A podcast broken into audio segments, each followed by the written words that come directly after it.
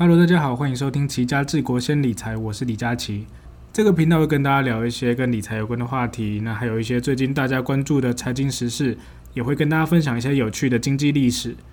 如果喜欢我的频道的话，都可以到 Apple Podcast 下面给我五颗星，那也可以留言告诉我你想跟我说的话。我有同名的部落格，里面会有 Podcast 整理的文字内容。那你也可以追踪我的 Facebook 或是 Instagram，资讯栏有抖内的连接，都欢迎大家花点小钱来支持我持续创作。上一半有一天下班后，我就跟同事去那个美堤河滨公园那边的篮球场跟大家一起打球。那我以前学生打球的时候，都会取笑一些社会人士打老人球，然后速度跟不上，用拐子防守。那等到自己年纪大了之后，就发现这是必然的现象啊，因为你已经跑不动、跳不动，打个两场就没力。那天我打打第二场而已哦，那我去捡一个界外球，然后去踩到一个草皮的坑洞，然后脚就翻船扭到，靠背真的是老人的一百种受伤方式。那我就在下面看大家打球嘛，然后后来我也破一个现实动态，然后拍上面在打球的同事，然后就有一个以前大学的打球的好朋友，他就问我说：“诶，为什么你没有在场上？”我说：“我脚扭到了。”他就跟我说：“啊，佳琪啊，记得我们这个年纪当射手就好了，不要乱切。”然后我就跟他说：“尴尬的是我没有切入，我是去捡接外球，然后踩到脚那个草地的坑洞就扭伤的，这真的有个丢脸的。”那我在场下看大家打球的时候，回忆就慢慢飘到我国高中的时候。哎，我国高中的时候篮球真的很强，完全没有虎烂的，人称跳投鬼见愁，三分线外你只要没有扑上来，我绝对射的你满脸豆花。那还有那种切进去中距离急停跳投，或是防守者在前面，我直接旱地拔葱拔起来投，根本没有人守得住。那以前我的学校是完全中学，所以当国三下我决定要直升高中部之后，我就变得很闲。那学校就替那个直升班办一个篮球比赛嘛。那那时候我们班的其他人比较不会打球，所以就会出现全场我一个人得二十五分，其他人加起来得五分的这种奇怪的情况。那双拳难敌四手，我那时候就像身边只有王者沙奎还有上将凯利的湖人队。然后那时候比赛的表现就被高中校队的教练看到，他就叫我跟着校队去练球。那后来就高中就进入校队。那我记得高一上的时候有一次就是放学跟同学打三三，那上篮的时候落地踩到一个人的脚，那那时候脚就翻船，然后脱臼打石膏。我花了好几个月才重回球场。那我回球场的时候已经跟不上大家了嘛，因为国中的时候都是打三三，那只有高中的时候才开始有比较多全场的那种正规的比赛或是训练。那我在高一上最一开始的时候就没有跟上啊，那时候是大家进步最多的时候啊，所以我回去的时候就已经落后太大家太多了。然后我高一的成绩又很烂，所以升高二的时候虽然我有进入到最后的正选十二人名单，不过我就跟教练说我要退队，我要好好念书了。那在那之后我还是很喜欢打球，不过就打一些三三斗牛这些的。那我大学的时候参加过一年的系篮，我刚进去的时候呢，以因为我以前高中的校队队长后来也是去念成大，那他认识我们系篮的队长。他就跟我们系篮队长说：“哎，这个以前是校队的哦。”然后就我们队长超期待，以为有个生力军，殊不知我那时候功力早就废掉了不止一半了吧？那我们大学那个系篮队长他真的是超热爱篮球，有点像那种高一高二时期的赤木刚宪，一个人扛着全队，然后其他人都是想只想要快乐打球，他就会很生气。然后我那时候有点对不起他了，因为我觉得练球很累，然后又一直输球，所以后来就中离跑去打垒球。那垒球队又是另外一个故事了。我后来念研究所或者出社会打球之后，跟朋友说我高中有多强，都没有人相信，因为我现在根本跑不起来，也跳不起来，也投不进，笑死。好啦，好汉不提当年勇啊，这个画当年画的太夸张了。那我们就进入今天的正题吧。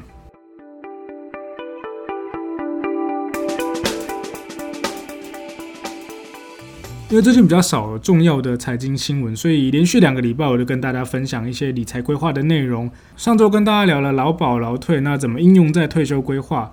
这周我会跟大家聊税的议题。因为这几年我也服务了非常多真的很高资产的客户，他们其实在意的不是说你投资能帮他赚十趴二十趴这些，因为他们本业真的已经够赚了。那当然他们也会需要一些比较稳定收益的金融产品啊，但他们更在乎的是如何能去缴更少的税。真的非常有钱的，大多数是企业主，家里开公司那一种，避税的方式就真的非常多元花俏了。很多在最前端公司做账的时候就开始钻漏洞，或是利用股权架构来去做传承。那上班族你再怎么厉害，你就算居居工程师好了，二十五岁毕业，工作四十年，给你算平均年薪五百万，你不吃不喝也只能累积两亿。你说，诶，两亿很多诶，没错，两亿很多。我可能我觉得我这辈子应该也赚不到这么多钱。但你知道郭台铭今年的股利可以领九十亿吗？当然拿拿郭董来举例有点太极端了，但是那些真的很有钱的人，真的一年就可以赚破亿了。那这些人绝大多数都是企业主，我相信我听众里面绝大多数不是这种人啊，我猜应该连一个都没有。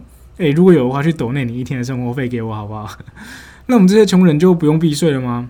诶，老实说，真的领薪水真的没什么好避的。不过你还是可以多去了解一些税的东西啦，在能力范围内尽量去节税，少缴一毛是一毛，钱拿去丢水沟都比缴给政府还要爽。那一般人会会比较会遇到的税就是赚钱要缴所得税嘛，买房会有房屋税、土地税还有土增税这些的。那挂了会有遗产税的问题。如果你不想要缴这么多遗产税，你想提前在生前把钱去赠与给小孩，那就会有赠与税。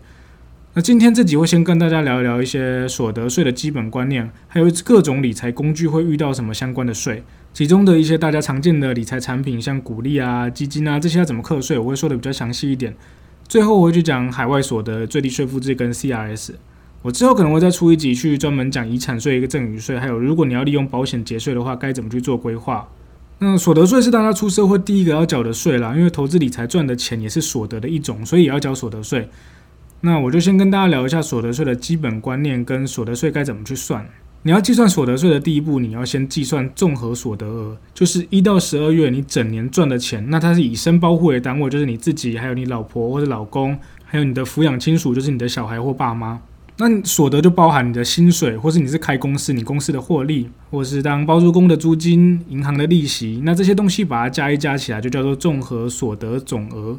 第二步是计算免税额，那一个人的免税额有九万二，如果你超过七十岁的话，免税额是十三十三万八。第三步是计算一般的扣除额，一般的扣除额分成标准扣除额跟列举扣除额，这个是二选一，你可以选高的去扣。那标准扣除额就是单身仔，就是一个人十二万四；如果是夫妻的话，就是两倍二十四万八。列举扣除额的话，如果你列举出来有超过十二万四，那你就用列举；如果没有超过的话，你用标准就好了。那列举扣除额的项目有包含捐赠、人身保险、医药生育、灾害损失、购物利息跟租金支出。那每个项目都有各自的规定跟上限。第四步去计算特别扣除额，特别扣除额是不管你选择标扣还是列扣都可以用的。它的项目有薪资特别扣除额、身心障碍特别扣除额、学幼儿学前、教育学费、储蓄、长照，还有财产交易损失。幼儿学前跟长照的话，它会有排付条款。第五步是计算基本生活费的差额，如果这些可以扣的扣除额扣一扣，比基本生活总额还少的话，那这个差额也可以扣进去。这种情况比较会发生在有抚养亲属的状况。第六步是计算综合所得净额。综合所得净额就是用综合总所得总和去扣掉免税额，扣掉一般扣除额，扣掉特别扣除额，再扣掉基本所得差额，这个得到的金额就叫综合所得净额。那如果扣一扣变成负的话，那就不用缴税了。最后一步就是计算应纳税额，就是把综合所得的净额乘以税率。那台湾的所得税是累进制的，所以你要扣掉累进差额，得出你要缴的税。那你听到这边，你可能会觉得有点头昏脑胀。如果你用听的有点不清楚的话，你可以搭配我部落格的文字去观看。那我们来举个例子，我们来算算看，阿奇二零二二年要缴多少税？那二零二二年赚的就是明年二零二三年的五月要去报税。第一步，你要去计算综合所得总额。那阿奇是单身仔，没有老婆，今年年薪一百万，也没有其他的收入，所以他的综合所得总额就是一百万。第二步是免税额，一个人有九万二。第三是一般扣除额，那因为阿奇自顾不暇了，没有再捐钱，也没有钱买房，所以没有购物利息。那房东又不给报税，所以选列举扣除额不划算。那所以阿奇选择的标准扣除额十二万四。第四步是特别扣除额，因为阿奇的所得都是公司给的薪水，所以他有薪资特别扣除额二十万七千。第五步是计算基本生活差额，那因为他没有报抚养，所以没有差额可以报。第六步是计算综合所得净额，就是综合所得总额的一百万，扣掉免税额九万二，再扣掉标准扣除额的十二万四，再扣掉薪资特别扣除额二十万七千，最后等于是五十七万七千。最后一步算要缴多少税？五十七万七千里面的五十四万要缴五趴，三万七要缴十二趴，所以总共要缴的税是三万一千四百四十块。那这些东西每年五月报税的时候，政府的报税软体其实都帮你算好了，除非你有要列举扣除额的话，不然报税真的花不到你五分钟，你就一直下一步、下一步、下一步送出信用卡扣款，打完收工。那我先跟大家讲基本所得税的概念，再来讲理财有关的税，大家会比较有概念。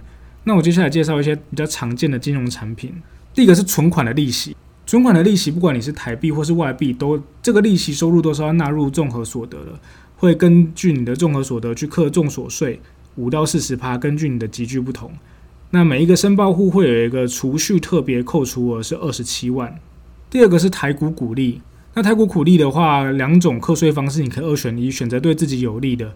第一个是合并计税，就是把股利加到你的综合所得总额里面去课税。如果你选择用这个方式的话，你股利的八点五趴可以去抵减税额，最多可以抵八万。那假设阿奇刚刚赚的一百万里面，十万其中的十万是股利所得的话，那这十万的八点五趴八千五就可以去抵掉。所以原本他要缴三万一千块的话，扣掉八千五，只需要缴两万二。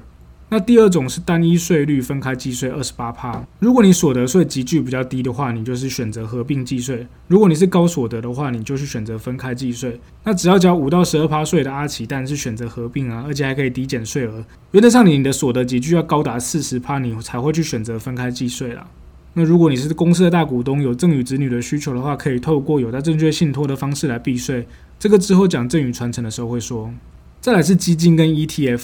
那基金会根据基金的注册地、投资地区不同，课的税会不一样。ETF 也是一样。那我用基金举例好了，假设是境内的基金投资在台湾，呃，举例一个国泰台湾高股息基金，它是境内的基金，投资也在台湾，它的配息就会纳入综合所得税去扣税。那它的价差，它等同于正所税，目前是停征的。那如果是境内基金投资海外的话，举例是中国信托越南基金，中国信托是境内基金，投资在越南，投资在海外，那它的配息就会算入海外所得，纳入最低税负制，价差就会因为正所税去停征。那如果你是境外基金投资海外的话，像是大家常见的安联收益成长，它的配息跟价差都是算海外所得，纳入最低税负制去课税。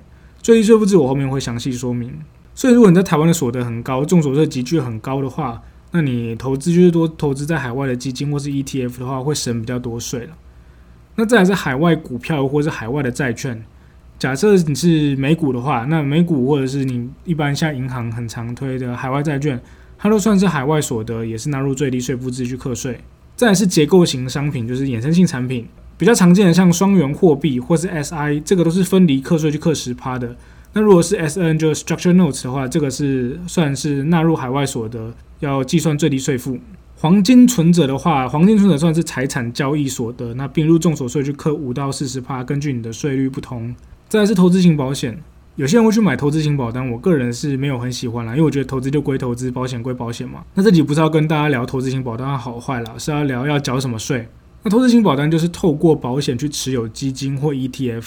那它分成保险账户跟投资账户，投资账户里面的利息跟价差，它的课税方式和基金一样。如果你是境外的话，就算海外所得纳入最低税负制去计算基本所得额。那如果你是境内的利息的话，利息所得会有二十七万的储蓄特别扣除额，资本利得的话正所税停征，股利所得的话是二十八趴分开计税，或是你要选择并入重所税。那如果是类权委账户，类权委账户就是保险公司委托投信代操的投资账户。它的净值约定金额以上的话，会去固定拨回几趴给投资人。就假设它的净值维持在八趴以上，我就回每个月就提拨年利率五趴给投资人。但是它这个拨回的金额跟当年度的损益并不完全相关，所以它的实际投资损益的话，还是要用账户内的投资标的去计算。那他要缴的税的话，就是以账户内的投资标的为依据，而不是以拨回的金额作为依据。那在保险给付的部分，如果保险事故没有发生的话，你人没有怎么样，他只会去课投资型保单投资所得类型的相关所得税。那如果你的投资型保单里面有寿险，它会根据实质课税原则，可能会被视为遗产，无法免除遗产税。之后讲保险税负的时候会去提到。那再讲一下不动产，你持有不动产的话，需要缴房屋税、地价税。如果你要移转不动产的话，会有土增税跟所得税，就是房地合一，它有新制跟旧制。台湾人喜欢买房，不，嗯，不是只有台湾人啊，其实华人都喜欢买房，就是有个有土私有财的观念。他认为房子只会涨不会跌。根据住商机构的的调查，最近一年台北市的大楼公寓平均的租金的收益率是二点二趴，那收益率最高的是大同区，是大楼的三点二趴，公寓有二点七趴。那大安南港的话，它的收益率是不到两趴了，这个可以理解，因为大安南港的房价比大同区还要贵嘛，所以它的分母比较大，它的收益就比较低。那这个只是毛租金的报酬率哦，隐藏成本没有考虑进去。第一个，你控制房客不会源源不绝嘛？前脚的房客刚走，后脚的房客紧接着跟上来。我自己从大二开始租房，台南租房五年，台北租房呃也是五年多。你除非房子的 CP 值真的很高，房租低于行情才会出现这种前脚刚走，后脚就来的情况。那房子空下来等待出租的期间，其实是没有租金收入的。再来就是你的修缮管理成本，你的装潢费、修缮费，你还要花时间管理。如果你不想花时间的话，你就得花钱请人管理。那税的话，像房屋税、非自住的税就会比较高。那你租出去的话，你的租赁所得也要纳入你的重所税去扣五到四十趴。地价税的话，非自用住宅的税率是千分之十到五十五。那这些都扣完了，才是你的实质的租金报酬率。而且你还要就是去考虑说，不动产的流动性偏低，也不易变现。短期买卖还有房地合一税跟土增税这些问题。那刚刚说的是不动产出租的税，那如果买卖要去怎么课税？在房地合一实施以前，他们只针对房子课税；实施以后，房地都要课税，这个大幅增加了短期投资的成本。房地合一在一百零五年的时候实施第一版，叫房地合一一点零。去年就是一百一十年的时候实施的房地合一二点零。那这个有点复杂，我就不讲太细。那只是跟大家说，房地合一实施之后，短期买卖不动产。它会课很多税，如果你两年内买卖的话，它获利要克四十五趴；两到五年要扣三十五趴；五到十年要克二十趴；十年以上克十五趴。那这些都是适用于非自用住宅啊，就是针对那些炒房仔。之后我讲传承的时候，还有遗产税的时候，会再跟大家说不动产继承跟赠与的问题。那刚刚讲海外投资获利、海外所得、最低税负制、基本所得额，你这些可能听不太懂，这是什么东西？那我这边就来跟大家说明一下。先来讲最低税负制。最低税负制就是用来对付赚很多但过度去使用租税减免规定、缴比较少税的人或者是公司。政府希望这些人都能缴最基本的税，让有能力缴税的人对国家有贡献。最低税负制的全名叫做《所得基本税额条例》，所以又叫做基本所得额。有些收入不用纳入综合所得税去课税，但要纳入基本所得额去课税。那这个基本所得额有七大项目，最常见的就是海外所得。海外所得如果超过一百万的话，就要计入基本所得额。低于一百万的话，你都不用计入。所以，假设如果你的海外所得是五十万的话，那你一毛都不用计入。不过，你的海外所得如果是一千万的话，你全部都要计入。不是说一千万扣掉一百万变九百万哦，是一千万全部都要计入。那这边要注意的是，港澳赚的钱算海外所得，但去中国大陆赚的钱算国内所得，很酷吧？那第二个是保险给付金，要保人、受益人不是同一人的话，超过三千三百三十万的保险金要计税。之后我再详谈那个保险怎么规划。第三个是，如果你的股利是采用分离课税的话，那这部分的股利收入也要计入。第四个是未上市柜证券交易所得要纳入基本所得额，上市柜的不用，未上市柜的才要。第五个是非现金捐赠有申报列举扣除额的金额。那第六个是私募证券投资信托的基金它的交易所得。最后一个是加上你的综合所得净额。那加一加去扣掉六百七十万的免税额，剩下的用二十趴的税率去扣，得到的金额叫做基本税额，要跟中所税算出来要缴的钱，这个叫一般所得额，两个去选比较高的去缴钱。所以很多人会误会说海外所得有六百七十万，每年可以从海外汇回六百七十万不会被课税。这段话其实有两个错误，虽然你这样理解跟正确意思没有差很多啦。第一个，六百七十万是基本所得额的扣除额。如果你的重所税缴越多，你海外汇回的钱就能越多。我举例，阿奇去年赚的钱，把扣除额扣掉的综合所得净额是五十万，我缴五趴的税的话就是二点五万。如果我海外所得是六百七十万的话，那这个就加上我的五十万的综合所得净额等于七百二十万，那去扣掉六百七十万的扣除额等于是五十万。那你说不是跟刚刚一样？你哪里一样？这边的税率是二十趴哦。所以五十万的二十趴是十万，缴的比刚刚的二点五万还要多。所以如果你赚那么少的话，根本不能汇六百七十万进来。回推的话，你不想要缴更多税的话，你只能汇汇六百三十二万。那如果另外一个阿明，阿明很会赚钱，去年的所得净额是一千万，四十趴的税率扣掉累进差额的话，要缴三百一十三万的税。这时候他海外所得的金额可以高达一千两百三十八万。我算给你看。一千万加上海外所得一千两百三十八万，去扣掉六百七十万后乘以二十八的税率，刚好三百一十三万，一毛都不用多缴。所以你国内赚很多的人，可以接受海外所得就越高。那刚刚讲的另外一个错误就是，基本所得额算的是海外所得，不是海外汇回。海外所得是不是要课税？有几个步骤来去判断。第一个判断的是资金是不是海外所得。刚刚说的中国大陆的所得算国内所得，不算海外所得。那投资的本金收回、借贷或是偿还债务的款项，存款的本金、财产交易的本金，这些从国外汇回来，只要你能够证明不是所得，而是本金收尾的话，那个这个都不是海外所得哦。第二个步骤是区分课税年度，如果你的海外所得你都没有申报，那国税局也都没有发现的话，诶，七年过后就没事，你可以赌赌看，归七年能不能赌过去。但这个是赌人品的，没有人保证啊。第三个就是看你是不是税务居民，如果不是税务居民的话，就不用缴税。如果你是外国人，你在台湾一年没有待超过一百八十三天，那你就不是税务居民，海外所得不用缴税。如果你是外国人，但你待超过一百八十三天的话，你就是税务居民。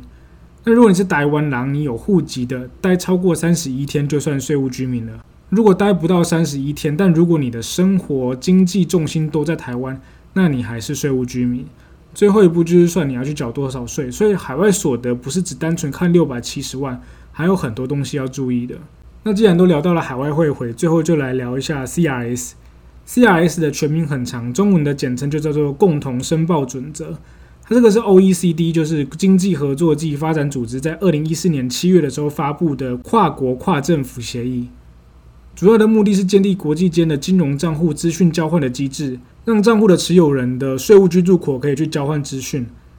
需要申报的资料有账户持有人的姓名、地址、居住国、税籍编号。那每年年底的账户价值的这些资讯，有些人会把钱藏在海外。那 CRS 上路之后，这招就没有用了。你在银行有多少钱，银行都会申报上去。假设你有美国籍，也有日本籍，那美国政府看得到你在东京三菱银行的存款，日本的政府也看得到你在纽约的花旗银行买的基金跟债券。那并不是所有的国家都有参与 C CRS 啊，像什么乌干达、柬埔寨这些就没有参加。那台湾就有点尴尬了。大部分参与 CRS 的国家都是多边协议。多边的意思就是大家签一次合约，里面所有的国家都可以交换，我不用一个一个签。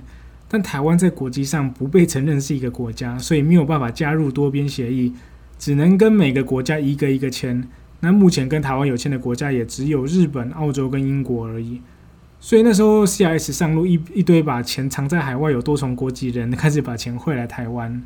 好了，那今天就聊了重所税的基本概念，要怎么去计算各种金融产品，还有不动产怎么去课税，也介绍了最低税负制、海外汇回，还有 CRS，内容很多，建议可以搭配文字去看。